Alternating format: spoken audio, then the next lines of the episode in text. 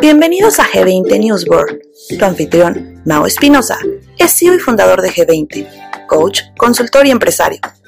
Ha dedicado su enfoque profesional a la industria automotriz desde 1996, trabajando con miles de profesionistas en más de 20 países, con maestrías en la Universidad de HS París y Oxford en coaching, cambio y liderazgo. Su enfoque único hace de este canal un sitio clave en el cual discute y da su opinión de las noticias más relevantes de la industria automotor.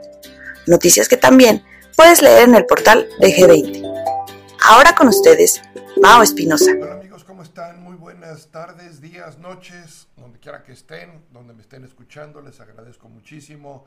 Semana del 18 al 24 de diciembre, feliz Hanukkah, feliz Navidad, felices fiestas lo que estén celebrando en estos días, siempre con mucha alegría, con mucho amor con mucha salud sobre todo.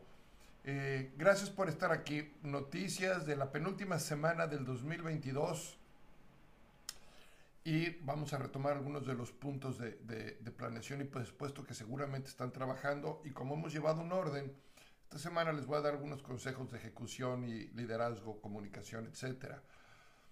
Dentro de las noticias tenemos que General Motors hace un recall de más de 140 mil volts.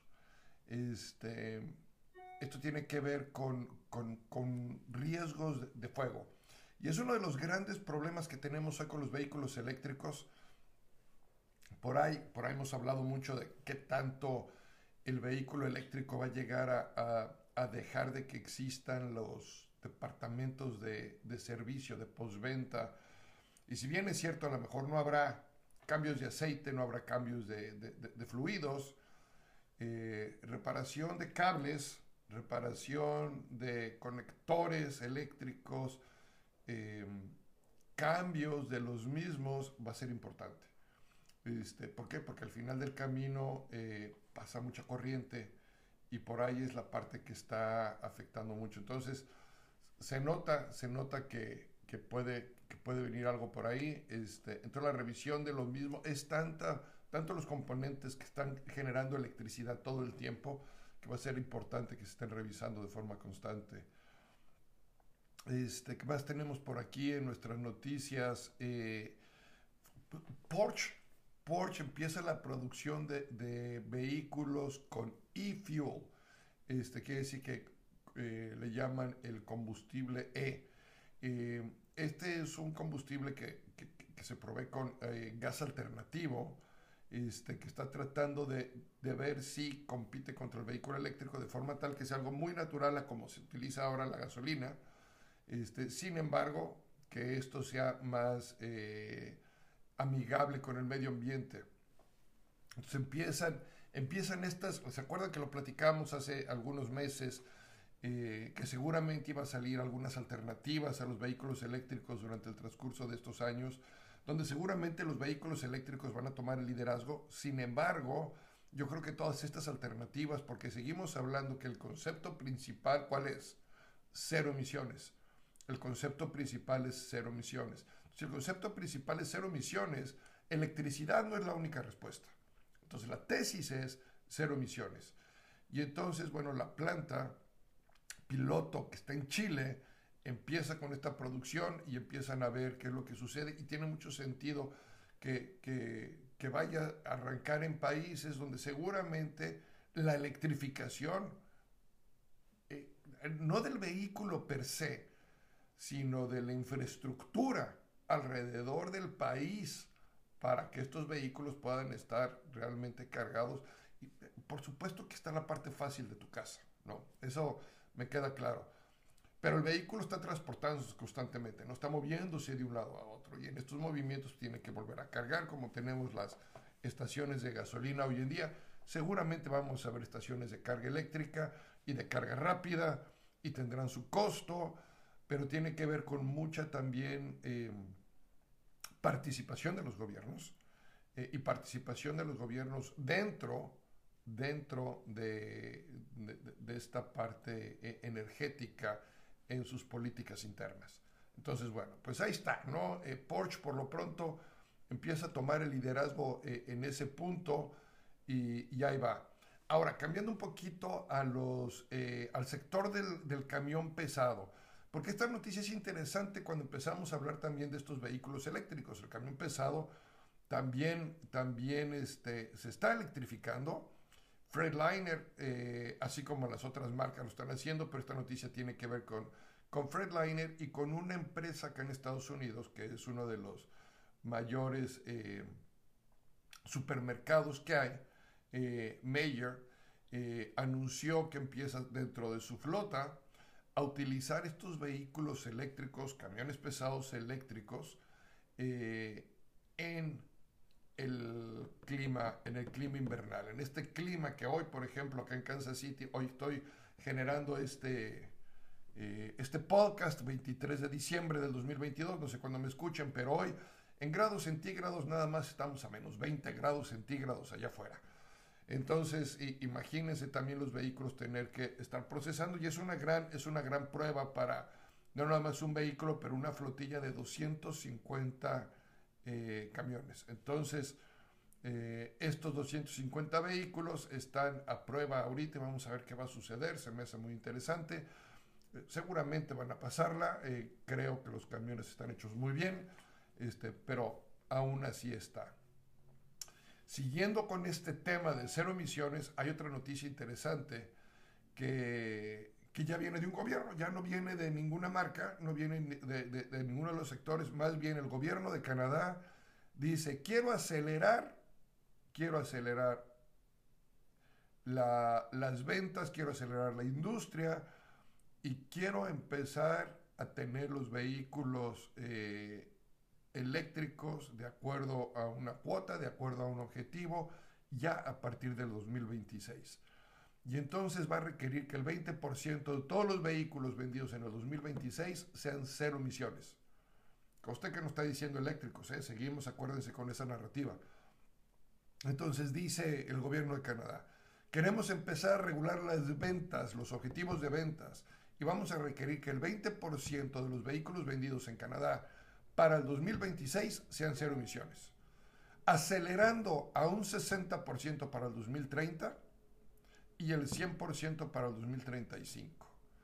Entonces, ya eso lo acelera porque se estima que entre el 2026 y el 2027 los objetivos, estos objetivos que están haciendo de, llevarlo, tengan una reducción en ahorros de casi 34 billones de dólares canadienses en costos energéticos. A eso le está apostando el gobierno de, Canadá, lo cual pues generaría un, un cambio en su presupuesto, eh, en su presupuesto anual como, como país. Entonces, bueno, este, Canadá como gobierno ya establece eh, ciertos objetivos donde está enviando a la industria, donde está enviando a la gente, muy claramente a, este, a, este, a este objetivo, esta visión de tener el 100% de sus ventas para el 2035 en ventas de unidades nuevas, evidentemente. Habrá, habrá las unidades usadas que generarán eh, todavía emisiones, pero seguramente se irán eliminando entre el 2035 y el 2050 y Canadá puede ser de los primeros países que para el 2050 no tenga ningún vehículo de combustión interna. Este, a excepción, a lo mejor ya habría combustión interna, pero con, en vez de gasolina, con el gas alternativo que Porsche está probando y algunas otras. Entonces, bueno, no hablemos de simplemente para el 2050 puede ser el primer país que el 100% de sus vehículos sean cero emisiones en Canadá. Eh, muy interesante. Hay otra marca eléctrica seguimos en el tema, Lucid, que, que, es la que le está tratando de seguir el modelo de Tesla. La gran mayoría de, la gente que está en Lucid son ex Teslas, eh, cuando iniciaron los pleitos, etcétera. Acaban de cerrar una, una negociación con el público saudí y con otros eh, inversionistas, donde acaban de, de, de generar en flujos eh, o alcanzar en flujos 1.5 billones de dólares en capital, este, y bueno, de los cuales eh, hacen que que pueda, que pueda enfrentar el, 2020, el 2023 y los siguientes años eh, para realmente cumplir sus metas. Vamos a ver qué sucede. Habrá que checar cómo cerraron las acciones. No lo he hecho, pero este, seguramente por ahí va muy bien. Otra noticia en este sentido, también eh, siguiendo la misma retórica, es este AutoNation expande sus centros de reparaciones, se llaman Repair Smith, este, a ser los líderes número uno en transportación. Eh, perdón, dentro de la transportación, soluciones para la transportación. Y se vuelve otra vez interesante con estos temas de decir, oye, con los vehículos eléctricos, los departamentos de postventa, las áreas de postventa van a sufrir. Bueno, aquí hay un grupo AutoNation donde lleva ahora a Repair Smith a ser la solución número uno en transportación, donde están trabajando en, en todas las áreas este, y, sus áreas de, de, postventa siguen dando, siguen dando resultados. Entonces, eh, hay los cambios eh, que se van a generar, pero acuérdense que vamos a seguir teniendo vehículos, los actuales, durante muchos años. Entonces no podemos tirar, no podemos tirar esa idea de que la postventa se va a acabar, ¿no?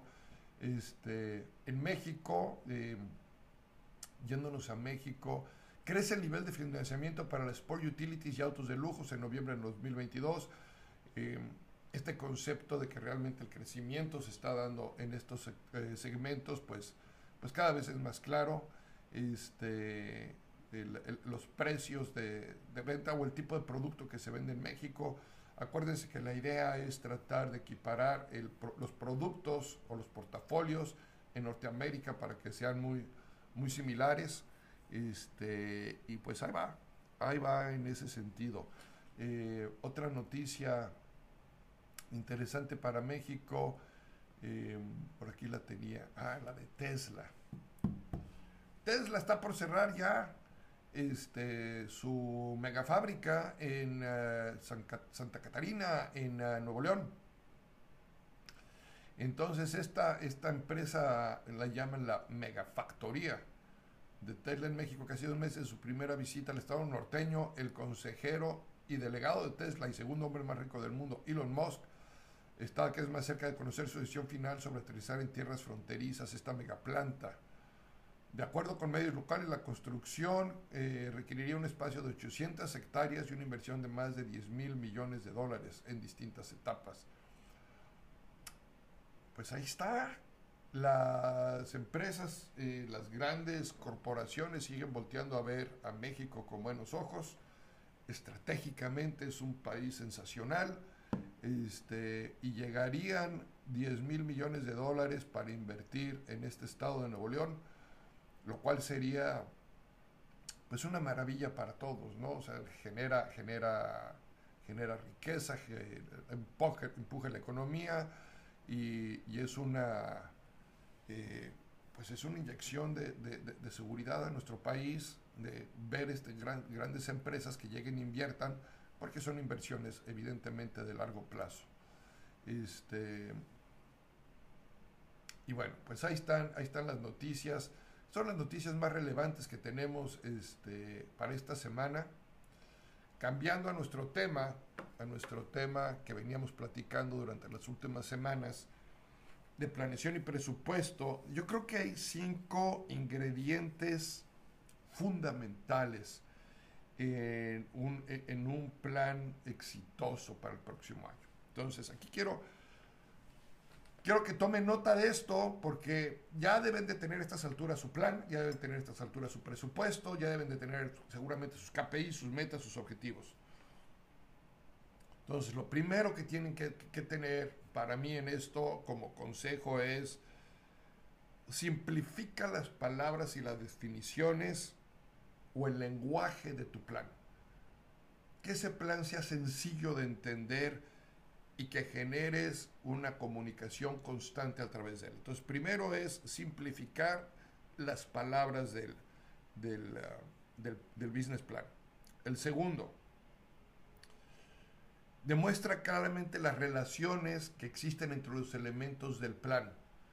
Que no se sienta que es un plan aislado entre un departamento y el otro departamento, que son planes aislados de personas, que son planes aislados segmentos, que son planes aislados de áreas, sino que realmente hay una relación entre todos los elementos del plan.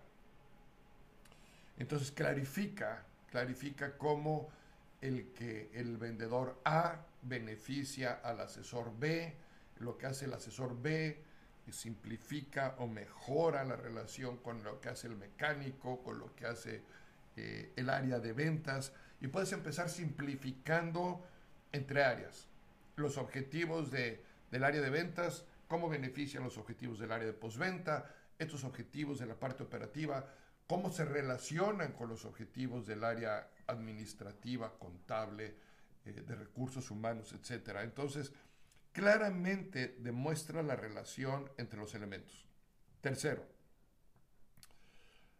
haz una conexión entre tu plan operacional, estratégico y recursos. Entonces, hemos hablado de que nuestro plan estratégico tiene que ser de tres o más años. Entonces, un plan estratégico, ¿a dónde queremos llegar? ¿Hacia dónde vamos con nuestro plan? Tengo mi plan operacional, que es lo que vamos a ejecutar este año, y tenemos los recursos que vamos a utilizar, recursos nuevos o recursos que ya tenemos, y, tiene que haber una conexión entre todo esto, todo lo que hacemos este año, lo que invertimos, seguramente algunos de ustedes están invirtiendo en remodelaciones, son recursos nuevos. Seguramente en estos recursos nuevos, en estas remodelaciones, estamos metiendo tecnología. Tenemos que conectar lo que estamos haciendo ahorita hacia el futuro para poder eliminar lo que veníamos haciendo del pasado que no nos va a servir. Entonces, el tercer punto es hacer la conexión entre tus planes estratégicos, operacional, uso de recursos. El cuarto, integra todo en un solo modelo, que sea visible, es decir, cuando hablamos de modelo y quiero integrarlo y quiero que lo vean todos, haz una presentación en un, eh, eh, que puede ser en un PowerPoint, que le puedes decir a tu departamento de mercadotecnia que haga eh, cierta documentación interna sencilla, tipo panfletos, tipo folletos, donde tú puedas, donde se los puedas hacer llegar a todos los participantes en tu organización que se vea claramente hacia dónde vamos, qué es lo que vamos a hacer este año, o sea, cuál es nuestra visión, ¿no? Mi plan estratégico, cuál es mi visión, qué es lo que va a hacer cada uno de los departamentos, qué recursos estamos generando nuevos, qué recursos estamos invirtiendo, qué queremos que se elimine. o sea, estos tres puntos anteriores que te platiqué, resúmelo en un documento que todo mundo lo pueda tener. No creas que porque se los dijiste una vez, entonces ya se les quedó grabado, porque no va a suceder. Este es un trabajo de todos los meses, de todas las semanas. Trabaja con, así como hacemos una mercadotecnia externa para todos nuestros clientes, queremos hacer una mercadotecnia interna para que se entienda perfectamente esta parte. Eh, quiere decir que lo que estamos buscando como punto número 5 es la participación total de todos los empleados, en todos los niveles. Queremos que todos los empleados en todos los niveles sepan cuál es esa visión estratégica, sepan hacia dónde vamos, sepan que lo que están haciendo este año, cómo construye, sepan cuál es su beneficio en el corto, mediano y largo plazo. Para eso el punto número cuatro, que es generar un modelo, un documento, un algo que sea constante y dentro de ese modelo decir, ok, ¿cuál es la narrativa que vamos a seguir desde el punto de vista liderazgo, o sea, en la parte alta de mi estrategia, de parte alta de mi jerarquía, en mi organigrama, ¿Cómo voy a hacer que esto vaya trascendiendo en todos los niveles y que les vayamos recordando a la gente en revisión de, de objetivos mensual o trimestral, cuando hagas tú tu revisión? ¿Cómo podemos regresar a estos cinco puntos para asegurarnos que estamos manteniendo una narrativa durante el transcurso del año y que sea parte fundamental, parte fundamental de nuestro plan estratégico? Es decir, este año necesitamos generar mucha narrativa para crear y el año que entra la narrativa a lo mejor será para alguna otra cosa, dependiendo en qué parte estratégica te encuentres tú. Nunca pierdas tu largo plazo con tu corto plazo. Es decir, nunca pierdas tu parte estratégica con tu parte operacional. Coméntame, dime cómo te va con este tema. Si requieres ayuda, no dudes en buscarnos. Hay varios coaches disponibles para ti aquí en G20. Estamos a la orden. Felices fiestas. Si ya me escucharon después de las fiestas, espero que hayan tenido unas fiestas sensacionales y nos vemos en la próxima, nos escuchamos en la próxima. Gracias y que tengan una buena tarde, un buen día o una buena noche.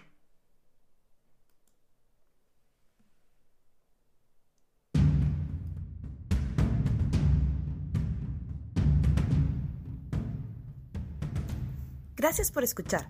Esperamos que hayan disfrutado de este podcast. Asegúrate de seguirnos semanalmente y visitar nuestras redes sociales.